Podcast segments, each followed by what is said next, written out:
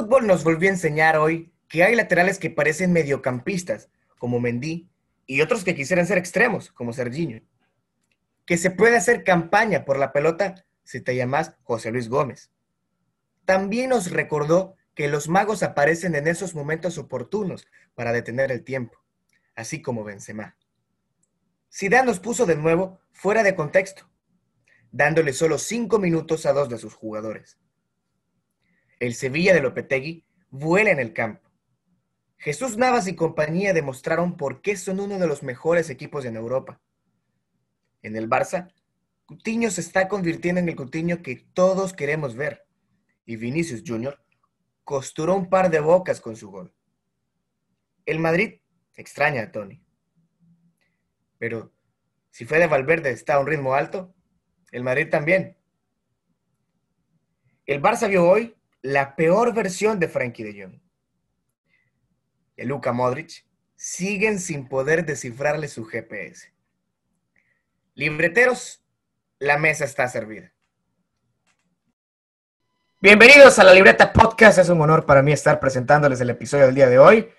Bienvenidos también a los libreteros.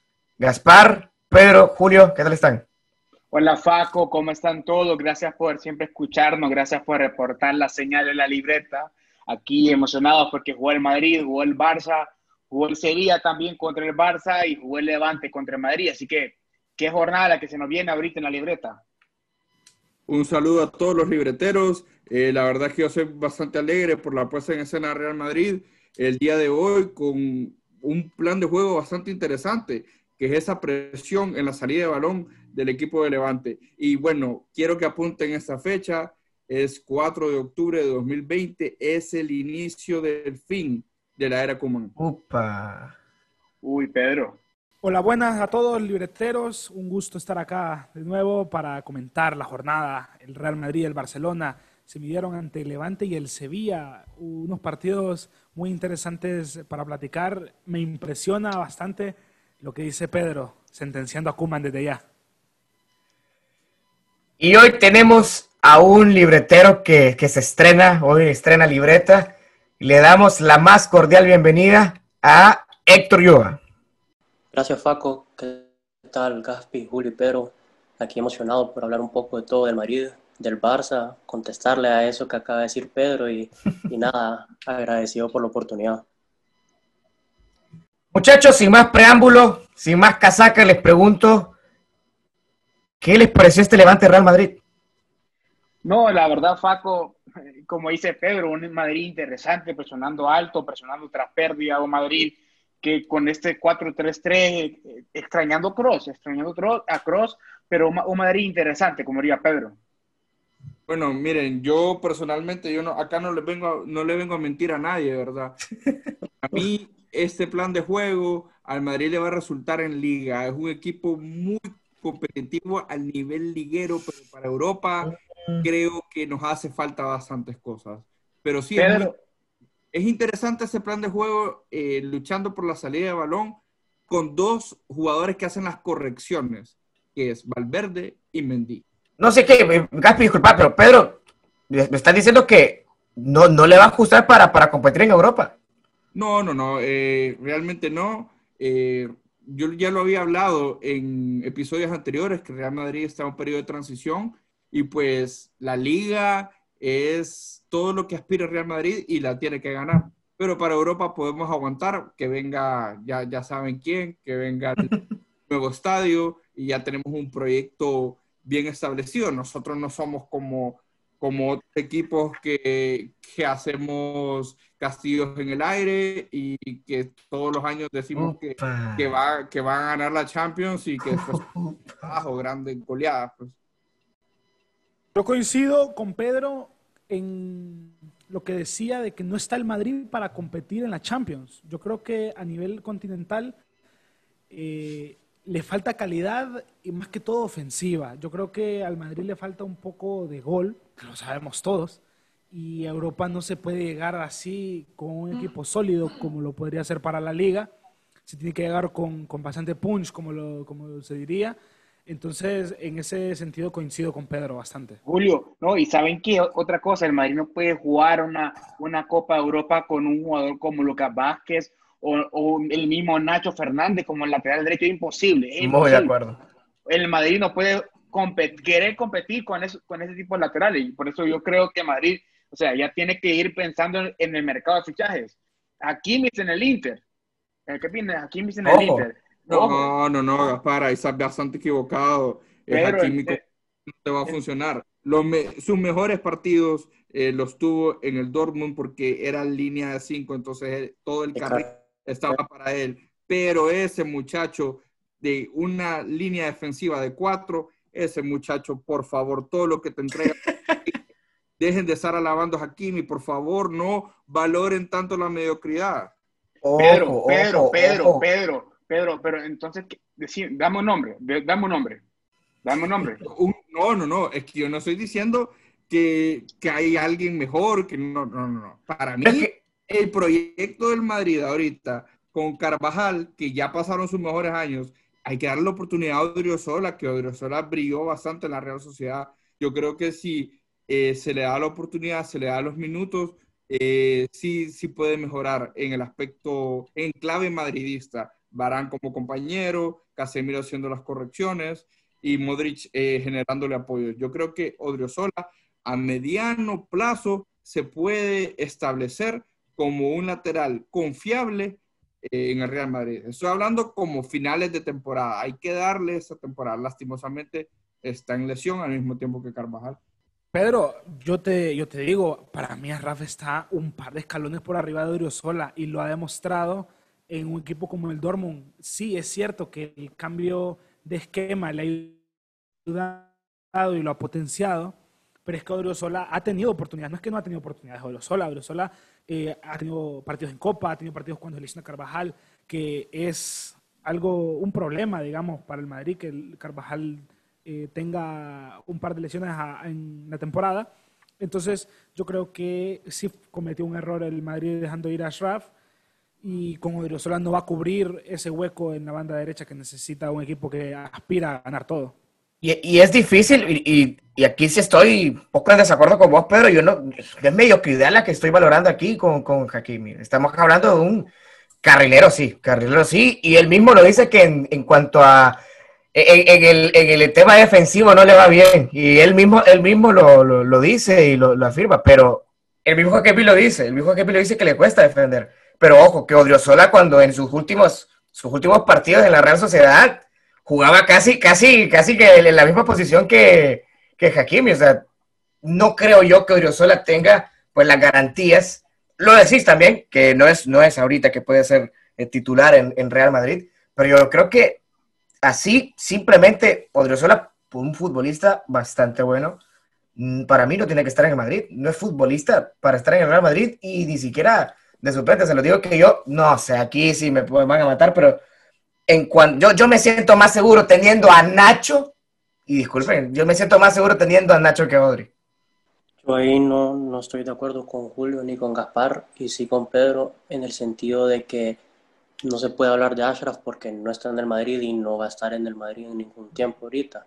Y eso fue porque Zidane quiso, lo quiso así.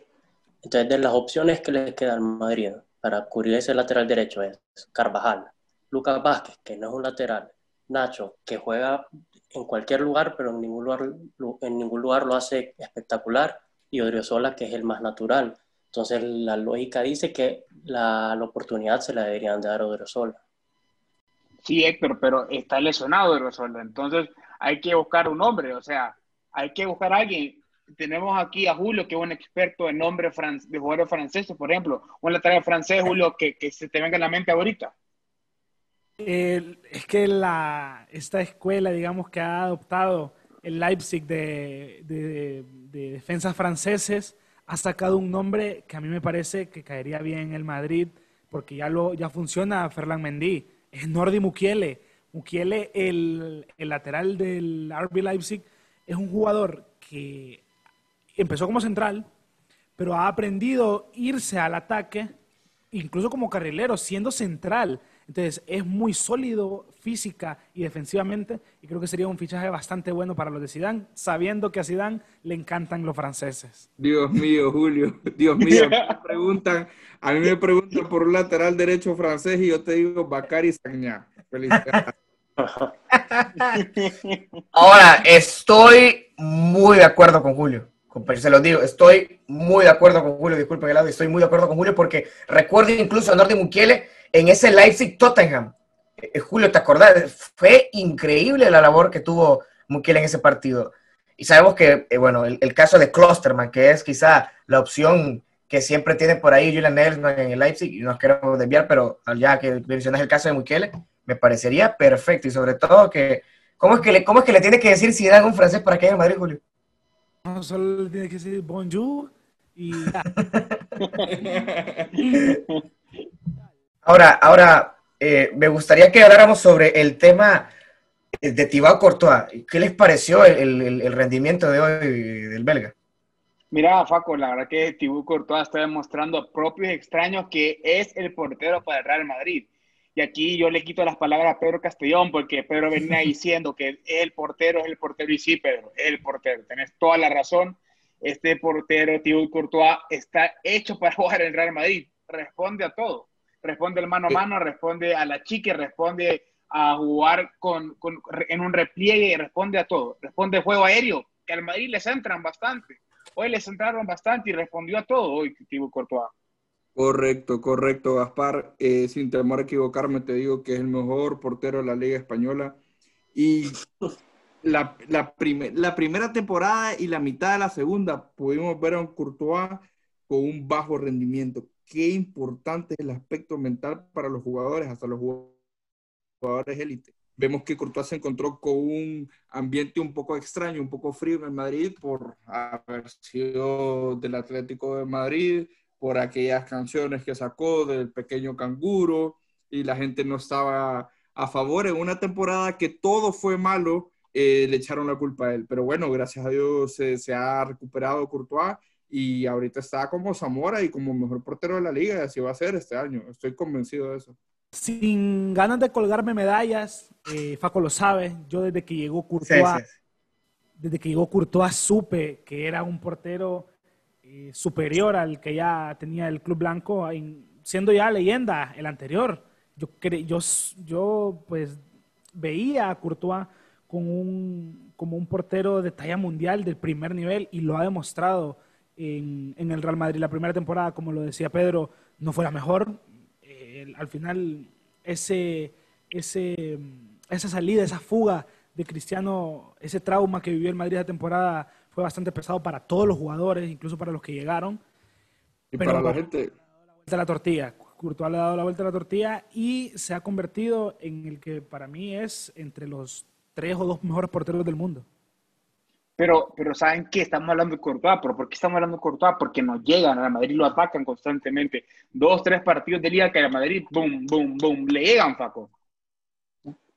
Ojito también en eso, y imagino que lo, que me querés dar a entender es que qué pasa, qué pasa también en esa, eh, pues, eh, quizá desde, desde, el medio, bueno, no, no del medio campo, no estoy hablando posición por posición, pero sí el la reacción del Real Madrid a los ataques, porque estoy totalmente eh, convencido de que este medio campo del Madrid es de verdad buenísimo. Quizá la ausencia de Crojo pesó en, de alguna forma, pero estamos viendo un Federico Valverde que yo quiero verlo titular en el Real Madrid, quizá de aquí a la próxima temporada. Ojito con esa, con eso, con ese, con ese, pues, y lo, y lo vuelvo a decir, es que la, la reacción del Madrid al ataque. Sí, fíjate que es un aspecto bastante raro porque Personalmente, yo opino que Ramos y Barán están haciendo las cosas bien, pero creo que el factor Casemiro ha estado un poco bajo al inicio de temporada. Hoy lo pudimos ver que tuvo una amarilla absurda en los primeros minutos y después estuvo pegando mucho, como casi siempre, pero eh, ese factor de la amarilla al inicio creo que condicionó a que no llegara como a cerrar los posibles disparos, que en su, bueno, los dos disparos que, que recuerdo eh, fueron la frontal del área y Casimiro no estuvo ahí. Creo que eso lo condicionó. No sé qué piensan ustedes. Mira, Faco, hablabas de Fede Valverde, que lo quiere ver titular. Creo que el Madrid no se puede permitir tener a Fede en la banca. No sé, no, o sea, eh, Fede Valverde tiene que ser titular en este equipo, pero ojo, con un par de condicionantes. El final de temporada de Fede Valverde de la temporada pasada no fue el ideal, no fue un final de temporada que nos recordara aquellos meses de octubre, noviembre y diciembre en el que Valverde le robó la, la titularidad a Luka Modric. Y yo creo que tiene que ver con una cuestión de rol, y es que Fede Valverde no puede jugar de extremo, como lo estaba poniendo Zidane en, en el último tramo de temporada. Valverde es un interior, un interior, eh, yo, lo encasillaría en el box to box, hace una labor de presión bastante buena. Creo que Valverde acompañando a Benzema hacen eh, un, buen tándem allá en la, ahí en la presión, y creo que ese tiene que ser el rol de Valverde, porque el ponerlo como extremo pierde toda esa sorpresa. Y fíjate, Julio y compañeros, que lo que, lo que decís es muy cierto, porque Valverde no puede jugar en un medio centro donde, donde está Casemiro, por ejemplo. No, puede compartir ese rol, no puede compartir otro rol como en, otro interior. Por ejemplo, si lo pone de interior izquierdo o extremo en, en, otra posición, no lo puede compartir, no lo hace bien. O no es que no lo haga bien, simplemente que en el interior derecho es donde Valverde mejor juega, donde mejor se muestra, donde mejor comparte posición con sus compañeros. Y hoy vimos que el Madrid jugaba al ritmo de Valverde. Hoy el Madrid por mucho tiempo jugó al ritmo de Valverde. Y es que qué importante es, porque decía Gaspi, no es que lo va a hacer mal, pero tus futbolistas los tenés que poner en donde más te rindan. Y, pongo, y, pongo eh, quizá el, caso eh, de Marco Asensio, que estaban inventando de que detrás del delantero, estaban inventando que por izquierda, pero es que el, lugar de Marco Asensio es por derecha y hoy por derecha, a mí honestamente me convenció mucho. Miraba un comentario en el grupo de la libreta que, que mencionaba que lo que está buscando Asensio es no lesionarse, pero yo honestamente me gusta muchísimo. Yo creo que puede progresar eh, Marco Asensio por derecha. No sé qué les pareció.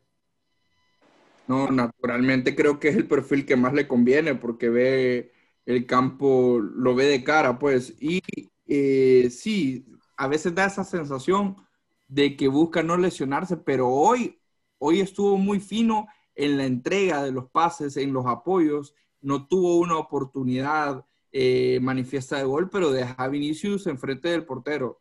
el Vinicius le erró, pero ahí siempre están esos detalles y creo que continuidad en esa posición Marco Asensio eh, se debe de afianzar en la titularidad porque creo que es lo que mejor le puede pasar en Madrid, un ascenso en el extremo derecho.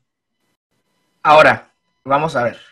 Eh, hablábamos, incluso citábamos en el editorial el caso de Karim Benzema, muchachos. Vamos línea, vamos, estamos yendo línea por línea. es una mochila con muchísimas piedras la que está cargando Benzema. No sé qué opinan, pero ¿qué es lo que tiene que hacer el Madrid? Tiene que darle oportunidad, de ejemplo, a, a, a Jovic, que pues nos dimos cuenta de que sí se va a quedar. Estaba el caso de que no, que Borjita se quedaba y Borjita, Borjita se fue. Entonces, ¿qué les parece? Mira, la verdad, Faco, que hoy simplemente te digo un dato. Hoy llegó a 250 goles Karim Benzema, hoy. Entonces, a Benzema se le, se, le, acusa la falta de gol, y sí, yo soy uno de esos que le acusa la falta de gol, pero todo lo que te da en el juego Benzema, todo lo que te da con sus compañeros Benzema, todo, eso es importante para, para el Madrid. No, esta mochila que carga mucho aficionado al madridista porque Benzema no marca gol, bueno, no marca gol, pero todo lo que hace para que haya gol es otra cosa. Es, es, un, es un, dilema que tiene Madrid realmente. Es un dilema que tiene ya en el pastor de muchos. necesita eso todavía el Madrid. Porque eso, eso, no estoy diciendo cuento, estoy diciendo cuento porque en realidad sí que cumple y estoy de acuerdo con todo, pero de verdad que necesita el Madrid seguir con este, con este cuento que al final ha, dado los resultados, pero es lo que necesita hoy el Real Madrid después de ya 10 años de Benzema en el Madrid. Pues eh, la realidad es que estamos condenados a, a vivir del 1 a 0, a vivir con los partidos así como hoy contra Levante, que se hagan eternos, eh, es un problema bastante grande de cara al gol que tiene el equipo y creo que no tiene solución. Y pues necesita el fútbol de Benzema, claramente necesita las combinaciones, pero necesita gol y no lo hay. Yo no entiendo cómo no se tiraron de cabeza por Cavani. Eh, o sea, pasó y y como les digo, nos va a ajustar para la liga, pero eh, Copa de Europa, si, vaya, les pongo este escenario, octavos de final, perdemos 1 a 0 de visita. Ajá, minuto 80 en el Bernabéu y 0 a 0. ¿A quién metes? Pues porque yo vi. Sergio Ramos va a aparecer en delantero. Sí, pues. eh, ajá, eso, es, a eso iba. Que Sergio Ramos es tu única alternativa de gol. Cuando el Madrid necesita un gol, el que lo va a meter seguramente es Sergio Ramos. Y segunda opción siempre pongo a Casemiro. Porque entonces estamos graves, estamos demasiado mal en el aspecto del gol en Real Madrid y vamos a sufrir bastante. Pero Pedro, esto no es algo nuevo. Esto ya lo no, desde, que reinició la liga después de la pandemia. Entonces, sí, no entiendo por qué Zidane primero saca a Mayoral y segundo no va a fichar a, una garantía de gol como que es Cavani gratis o tratar por algún otro lugar buscar un delantero, pues. Correcto, estoy totalmente de acuerdo con vos. Eh, creo que la, la, gestión de la plantilla se puede hacer de una mejor manera. Eh, en plan Zidane, pues. Es que no tenés gol, no tenés gol. Y después dejas que se vaya ahorita a Mayoral dos años cedido a la Roma. ¿Cuál es tu plan entonces? Que, que Jovic sea, el 9 que te va a responder todo cuando Benzema falle o que Sergio Ramos te vaya a cabecear las jugadas. Ese es el Madrid que veo, como dice Pedro, en un octavo de final de Champions. No sé qué pensaba Julio.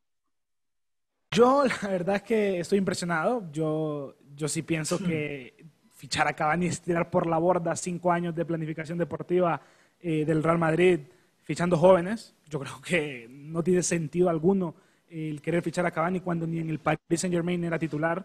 Así que pagarle 10, 11 millones, creo, creo que era lo que pedía eh, este Edinson Cavani por llegar al Madrid, creo que es un sinsentido completa, eh, completo.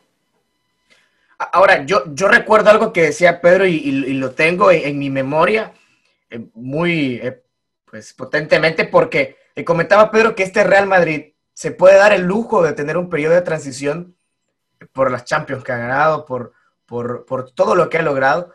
Ahora, ¿a quiénes, a, quiénes, ¿a quiénes ven ustedes en esta temporada? Ya no hablamos de, los, los, que puedan llegar, pero la materia que hay, la materia prima que hay de momento, para ir cerrando el tema Real Madrid, ¿a quiénes ustedes pues potenciarían para esa transición y que pues pueda ser importante?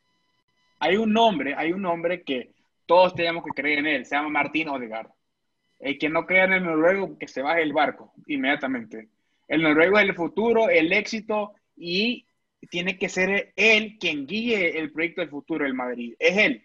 Florentino Pérez lo, ha, estado formando hace que 5 o 4 años desde que lo fichó con 16 años. Ahora tiene 21. La temporada pasada hace un una gran temporada con la Real. Eh, es el momento Odegaard. Y por eso Zidane, ya lo vimos en los primeros dos partidos, pum, confianza, dale, que, que toque, cambie la estructura para que juegue él. Entonces, ese es Odegaard, es el camino. Lo vengo diciendo yo, lo vengo diciendo en Twitter, así que síganme. Eh, considero que eh, la gestión de Florentino con la plantilla en todos los aspectos está correcta.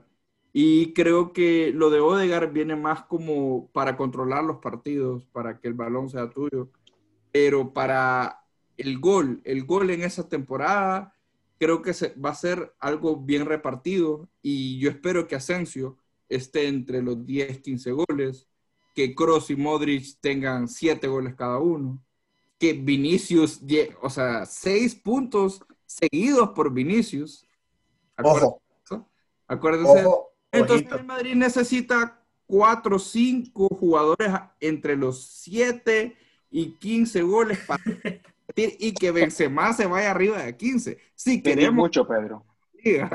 Entonces está bastante complicado. Ya tengo entre los 7 y 15 goles, tengo asegurados a Sergio Ramos y espero de todo corazón que Benzema se vaya arriba de los 15. Faltan los otros 4 o 5 jugadores. Pedí demasiado, Pedro. Esa lista para Florentino Pérez eh, está... Ojito. la única manera que, que podemos ganarla.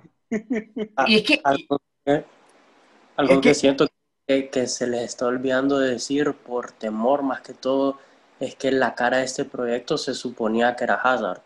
Que Hazard ya ustedes ya lo están dejando completamente. Hazard no existe. ¿Qué pasó hace un año? Hazard El Salvador, de que, de que, ah, ¿qué pasó ahí? Curiosamente, curiosamente, Héctor, yo iba a comentar sobre Hazard. Veía que Gaspar y Pedro se les estaba olvidando completamente el, el jugador belga.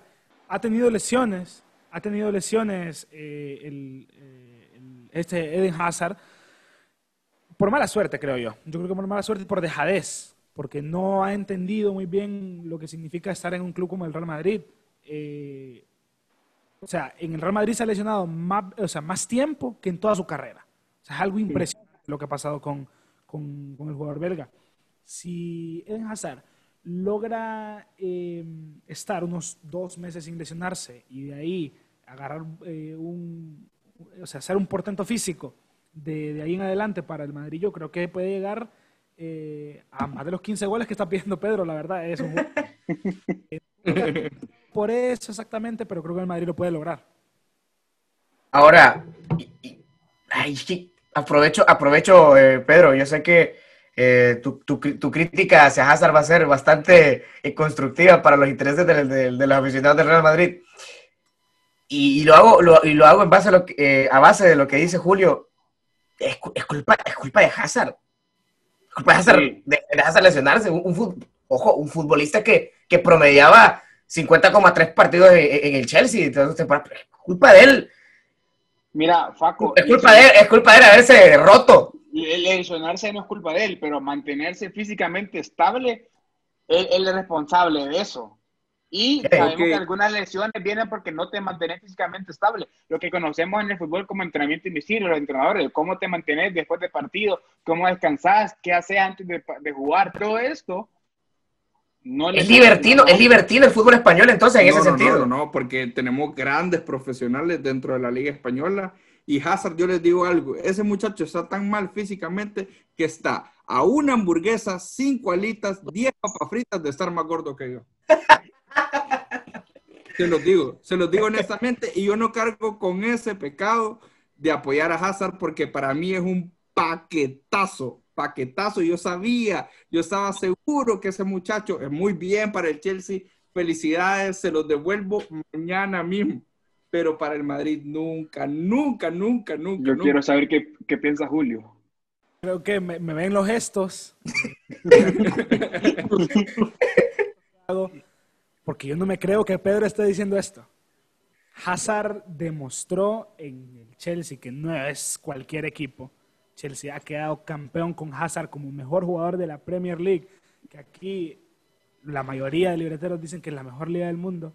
Y no puede venir a decir que Hazard es un paquete. No, es que no es, no es justo para él con la carrera que lleva en la espalda, siendo de los mejores jugadores del pasado mundial. Es cierto. A mí me parece impresionante lo que está diciendo. Ha tenido mala suerte en el Madrid y lo podemos juzgar por eso, pero todavía queda mucho tiempo. Claro, yo te entiendo perfectamente. Solo quiero, por si no lo había nunca, para mí la Liga Española es la mejor liga del mundo. Y lo vuelvo a repetir. Hazard en clave Bélgica, ya que sacaron el Mundial en el 2016, quedó eliminado contra Gales. Contra Gales. Increíble. Entramos en tema Barcelona. El Barcelona se enfrentó al Sevilla, el partido quedó empatado uno por uno. Pero a mí me parece interesante el inicio de este episodio porque Pedro daba unas declaraciones bastante fuertes. Nuestro compañero Héctor Ulloa nos decía, ya quiero responder a esas declaraciones. Héctor, contame. Eh, bueno, Faco, con respecto a lo que dijo Pedro de que hoy es el principio del final de la era Koeman, yo solo quiero decir que después de ver una semana de, de su proyecto, uno no puede sentir algo que no es ilusión, porque lo que, lo que este señor le está dando al Barcelona es una cara que por lo menos no le he visto en que 10 meses tal vez. Hay, hay una intensidad de juego, hay una intensidad de entreno, y sí, hoy el resultado no fue el mejor, pero no es para nada un resultado malo si lo pones en contexto. El equipo lleva una semana de arrancar liga. En una semana jugamos tres partidos, los tres partidos con los mismos 11 jugadores, menos Lenglet hoy, que no estuvo por expulsión, y aún así le plantamos cara a lo que es uno de los mejores equipos de Europa. Entonces no entiendo cómo puede venir Pedro a decirme que hoy es el principio del final después de ver todo lo que hemos visto la última semana. No, sí, realmente disculpa si te ofendí. Eh, yo sé que últimamente están bien susceptibles todos los sentimientos de los barcelonistas, es normal, sí, es un castillo de naipes, por todo se cae, pero eh, realmente sí, tuvieron mala suerte, ya que son un equipo que lleva cinco años entrenando 40 minutos, eh, no están acostumbrados, pues tienen un 30, 20 días trabajando en serio y le llega a tocar ese día que la verdad es un equipazo, es un equipazo y fue una guerra táctica hoy. Más bien quiero felicitar al Barcelona porque sacó un punto. Ah, bueno.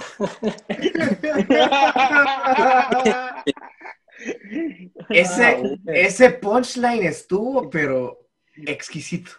Pedro, Pedro. Castellón, No, no, no, pero ya, ya, fuera, ya fuera de broma, eh, hoy sí estoy viendo el partido y realmente, realmente me gustó, me gustó bastante el partido. Lo que sí, no sé si, si vos lo has pensado, Héctor, que si para mí hay un problema con que jueguen Messi, Coutinho y Griezmann, tiene que ser sacrificado, pues, porque considero que hoy Griezmann no fue como lo que se espera de él. Ya Coman creo que hizo unas declaraciones de que tuvo dos y pudo haber metido una. Entonces creo que en esa, esa sociedad de esos tres grandes jugadores, creo que sale uno sobrando. No, no sé qué, no sé qué pensamos, porque eso es lo que, lo que yo vi de, de ese partido, como que hay un tercero en discordia. Eh, bueno, en el partido de hoy sí, más o menos, puedes decir que ese es el caso, pero la verdad es que en los dos partidos anteriores se nota que el que mejor en mejor nivel está y el que está haciendo jugar el equipo con Frenkie es Coutinho. Coutinho es el Correcto. más favorecido de este nuevo sistema y está sobresaliendo y eso para mí por lo menos, eh, como Julio fue a sacar cara con lo de Courtois, yo saco cara con lo de Coutinho, que yo los dos años desde que vino al Barcelona yo nunca me he bajado a su barco y me alegra mucho de que está ahorita sobresaliendo. Y sí, Griezmann, la verdad es como de lo peorcito que está eh, en tema de rendimiento, pero la verdad es que hay que esperar cuando entre Dest, por el sentido de que ahorita el Barça está jugando demasiado por la banda izquierda. Cuando entre Dest va a haber más amplitud de campo porque Sergio Roberto no se atreve a subir, no se atreve a encarar, y es algo que Dest iba a hacer. Entonces al hacer eso, el lateral se va a ir con Dest y Griezmann puede tirar una de sus 10 diagonales que se tira todos los partidos, que nunca le mandan la bola a las espaldas de los centrales y ahí, Sí. pues, ahí es donde la idea va a empezar a agarrar más forma. fíjate, ya que, ya que hablamos, ya que hablamos de barco, ya que hablamos de Griezmann y hablamos de Kuman, yo creo que al principio Kuman estaba en el barco de, de Griezmann, porque el- lo primero que dijo fue, hay que ver las diagonales que tira, los desmarques de ruptura que, que tira Griezmann, hay que encontrarlo. Pero realmente los jugadores del Barça, como dice Pedro, no lo encuentran a Griezmann. Y él, él personalmente no se encuentra en el sistema. Él no se encuentra y, y yo creo que aquí casi todos estamos de acuerdo. Y también hay otro libretero, yo creo que Hubert, el, el que, el que defiende a, a Griezmann a capa y a espada, que es el principito. Realmente fue un fichaje, ya lo discutimos en el grupo WhatsApp, fue un fichaje que hizo el Barça realmente porque era el momento de Griezmann, no por el momento de, Griezmann en el Barça, que es diferente. Eh, la verdad es que con el sentido de Griezmann las oportunidades las ha tenido, porque si ves en los primeros 45 minutos contra el Celta, Frenkie de Jong le manda un cambio de balón que está enfrente del arco, el problema es que no lo puede controlar. Igual como dijo Pedro, en el partido de hoy contra el Sevilla tuvo dos claras enfrente del arco. La cosa de Griezmann no es tanto rendimiento dentro del campo, porque las oportunidades están y se está posicionando bien. Es más un problema mental, siento yo, la verdad, eh, porque no, no, no, no agarra ese ritmo y no agarra esa confianza que, que ocupa. Bueno, yo lo que pienso es que Griezmann al final eh, no va, va- bueno, va a tener la mala suerte de no poder triunfar en el Barça. No porque sea malo, no nos confundamos. Griezmann es un jugadorazo bestial. Lo que pasa es que no hay Griezmann en el Barça. Griezmann no existe aquí como no lo existía James. No está ese puesto. Como no existía James en el Madrid, perdón. No, no está ese puesto en el equipo. Y no se puede insistir con un jugador que sabemos que tiene calidad. Eso nunca se, nunca, creo que, espero yo que nunca se haya dudado de Griezmann. Eh, de eso no, no, no podemos eh, poner en tela de juicio eso.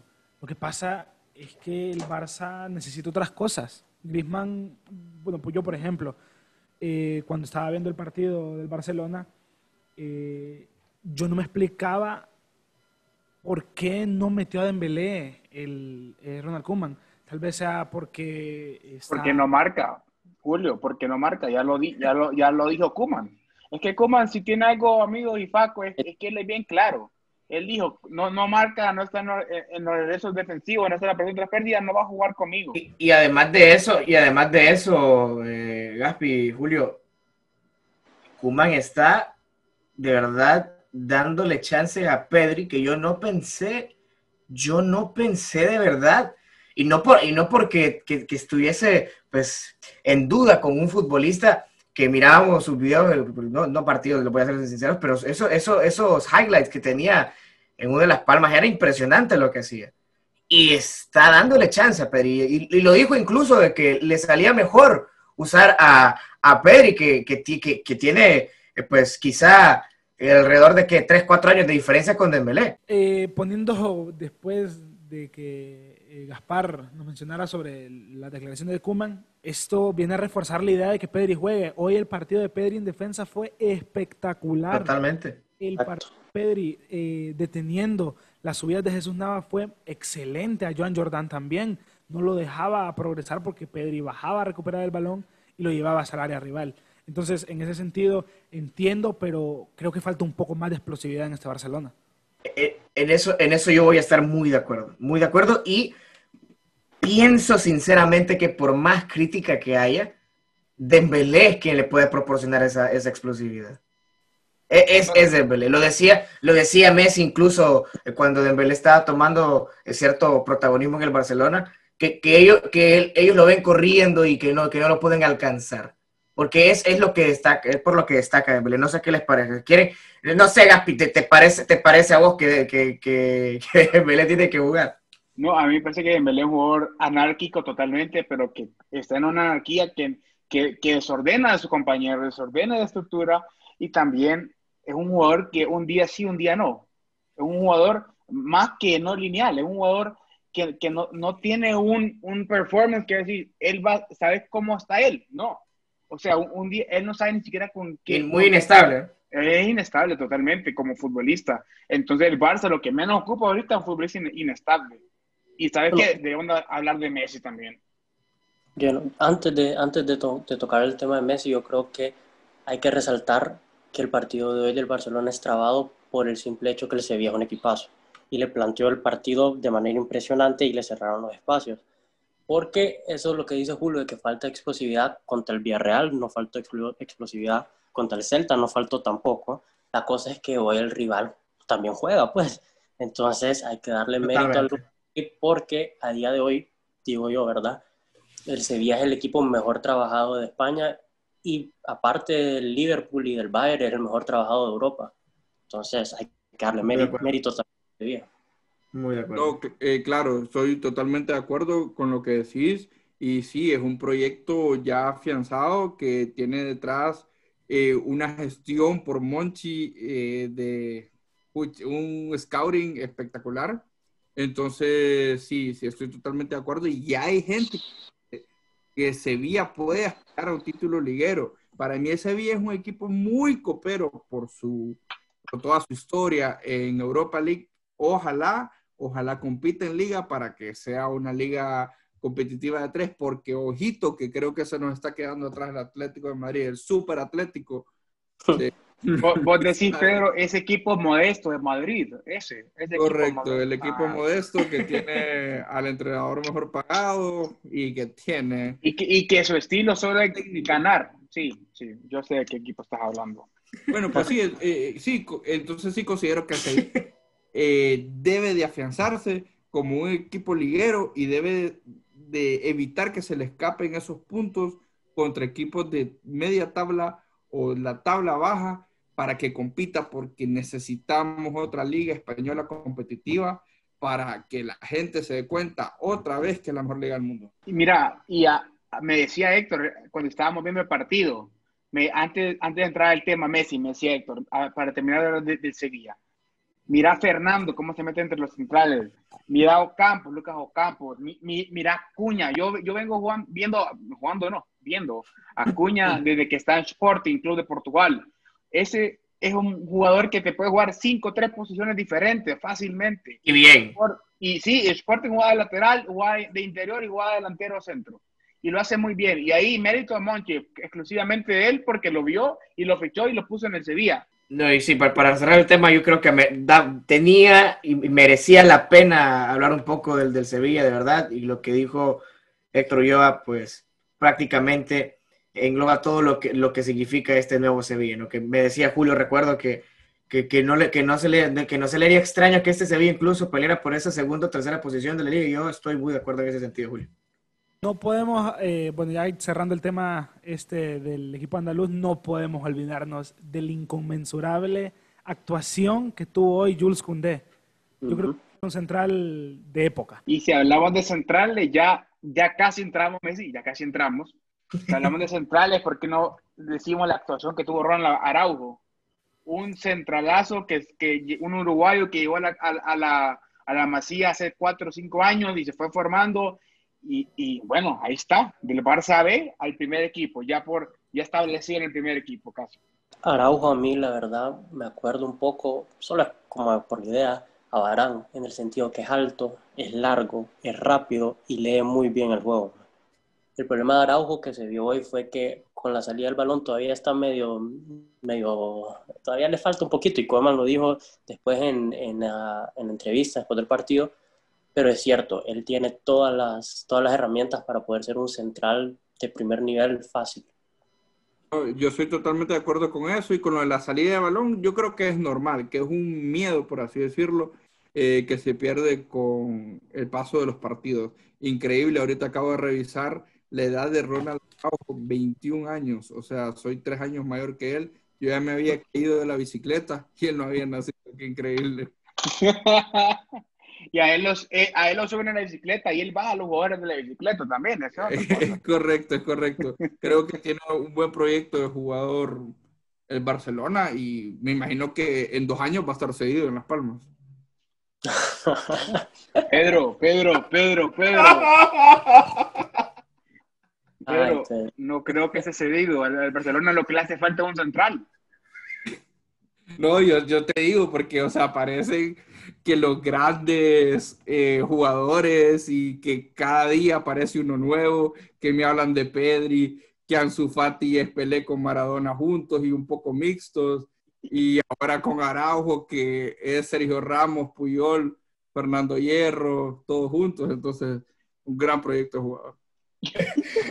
Nótese el, el yo, creo que no, se puede ni siquiera calcular el sarcasmo de Pedro que hace en esa declaración. y me mataste, me mataste cuando hice lo de, de la palma. Pero muchachos, yo creo que hoy sí toca hablar de del rey, del rey del Fútbol Club Barcelona, del amo y señor de, de Barcelona, y dice, dice Julio que casi digo del mundo y que casi se enoja, pero no, tranquilo. Vamos a hablar de, del chequetito de Lionel Andrés Messi. ¿Qué, ¿Qué opinión le merece esta versión de Messi? No es ninguna versión que hemos conocido. Es una versión totalmente nueva, una versión atípica, una versión realmente es el resultado de todo el fracaso deportivo y futbolístico y eh, empresarial, como lo quiera ver, del Barcelona distinto, distinta bien, distinto mal. No, distinto mal, distinto mal. O sea, este, es un Messi atípico. Y, y, y, vos lo ves, vos ves cómo juega, ves, todavía se ve más, todavía sale a relucir sus facciones, eh, sus gestos, todo esto. Yo no lo veo bien a Messi, realmente. no estoy para nada con Boca la verdad. En absolutamente nada, porque solo hay que ver el segundo tiempo contra el Celta, cuando estábamos con 10 hombres cómo era el minuto 74, 82, 92, 89, lo que sea, y cómo Messi estaba corriendo de lado a lado para marcar. Como Messi, abajo de una tormenta, con 10 hombres, después de estar 90 minutos tratando de cargarse el equipo, está corriendo de lado a lado para marcar y, sacar una bola y defender. Solo con eso te dice que él ya por lo menos está bueno, tratando de olvidarse un poco y está lo que se diría como buying a lo que es el proyecto de Coleman y eso la verdad para mí, también yo te hablo como aficionado que rara vez le voy a tratar de criticarlo, eh, es algo que te ilusiona pues. Sí, te ilusiona, pero te desilusionó todo el verano, eso sí estamos de acuerdo. Pero es eh, borrón y cuenta nueva. Borrón y, borrón y cuenta nueva, sí, estamos de acuerdo. Y Messi con Coutinho, ya hablando en, términos futbolísticos, ya dejando los mates y todas estas cosas, en términos futbolísticos se, se ve bien, es cierto, se, se, ve bien. Contra el Celta, contra el Celta se vio súper bien. Recordemos que el Balaído es un campo que le cuesta mucho al Barcelona. Desde el 2015 creo que no ganaba. Y se, se vio muy bien, lo que dice Héctor es cierto, se vio muy bien. Hoy contra el Sevilla yo, yo lo había pagado, eh, eh, a eso voy, yo lo había pagado, yo lo vi muy mal. ¿Pero por qué? Porque se vio un equipo fuerte, un equipo que, que presionó la salida, un equipo que presionó otras pérdidas. bueno, ya hablamos todas las virtudes del Sevilla. A ver, eh, Gaspar, Faco, Pedro, Héctor, que el Barça esté jugando bien, porque para mí ha estado jugando bien contra el Villarreal, el Celta, en un campo, como ya lo dijimos, en un campo difícil para el club culé. Y hoy contra el Sevilla no jugó un mal partido el Barcelona, eh, tuvo oportunidades para ganarlo. Entonces, ¿a qué, voy? Que el Barcelona esté jugando bien y que Messi no sea ni el primero, ni el segundo, ni el tercer mejor jugador del equipo, creo que es una noticia muy buena para el, club Blaugrana. Eh, venían de temporadas de que no hacían absolutamente nada si no era de la mano del argentino. Dar esa responsabilidad de Messi de que él tiene que hacer absolutamente todo, eh, creo que es positivo para el Barcelona al final. Evolucionan en su juego venían con Valverde de jugar a Messi, a Messi, a Messi, a Messi. Es el jugador del Barcelona, el mejor jugador de la historia del Barça. Eh, y lo hacía, lo hacía, a pesar de que todas las piedras las tenía que cargar él, él las llevaba.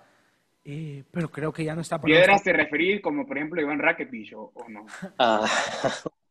ah. un gran jugador Rakitic, la verdad. Un gran jugador y creo que fue de los más afectados de, de, todo lo que pasó en el Barcelona. Y sí, estoy de acuerdo con Messi.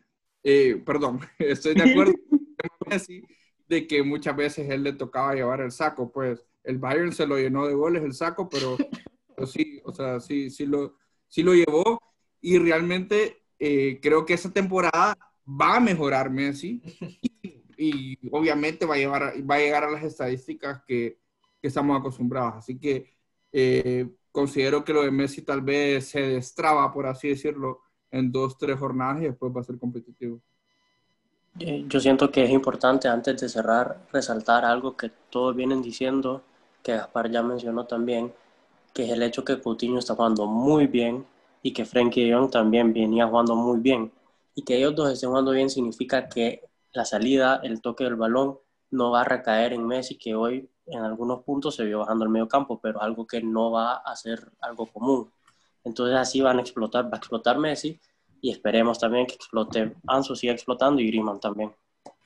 Estoy muy de acuerdo, creo que la independencia que está pues agarrando quizá el, el, Fútbol Club Barcelona le vendrá muy bien para un futuro cercano sin, sin Lionel Messi. Estoy quizá un poquito motivado e ilusionado con, con el caso de Philippe Coutinho, se lo digo de verdad. Yo creo que irse al fútbol alemán por un tiempito le viene bien. Leí en Twitter que deberían de mandar a Dembélé al, al Bayern de préstamo, que venía como Pelé. venía convertido en Pelé. Yo, creo que, no, no, le abren la puerta y no le abren la puerta ahí en, en el Bayern a Dembélé, realmente, te, te lo digo. porque sabe que, sabe que le va a regresar Topi. Va a regresar los Cover Fest. Sí, sí. Muy buena, muy buena. Qué, qué buen episodio, muchachos. Bueno, muchachos, esto ha sido todo por hoy. Gaspi, Julio, Dieguito en controles, en producción. Eh, Pedro, Héctor, ha sido un placerazo estar con ustedes. Gracias, Faco. Gracias. Quiero, la verdad, que hoy mandar un mensaje a la gente del bar. Eh, hoy al Madrid anularon un gol en fuera de juego. Bueno, muchas gracias. Ay, fecha FIFA, 13 días sin fútbol de verdad. Pero bueno, vamos a regresar más fuertes que nunca. Y es cierto, ese gol del Bar, nadie, nadie comenta nada. Gracias a Dios no se lo dieron al Madrid, porque ya estoy harto de que en vez de decir las deficiencias de su equipo, estén achacando las virtudes del mío. Así que un saludo. Muchas gracias, muchas gracias a todos por escuchar este podcast. Es su podcast La Libreta. Un, un verdadero gusto estar acá platicando de fútbol con Gaspar, Pedro, Héctor, Faco. Y solamente decirles, eh, espero que el Madrid y el Barcelona sigan mejorando para poder seguir analizando estos dos grandes de Europa. Bueno, muchas gracias a todos eh, por escucharnos y a Gaspi, Faco, Julio y Pedro por participar en esta conversación que la verdad me pareció increíble, me gustó mucho. Y nada, quedarnos con que opino un poco diferente que, que Pedro y a disfrutar de lo que es el fútbol de selecciones ahorita. Para mí ha sido un placer, muchachos. Siempre es un honor compartir con unos libreteros que tienen un conocimiento extraordinario en materia de fútbol. Y bueno, lo invitamos a usted que nos está escuchando a que nos siga en la Libreta Podcast en Instagram y la Libreta Pod en Twitter. Nos vemos en una siguiente emisión de la Libreta Podcast.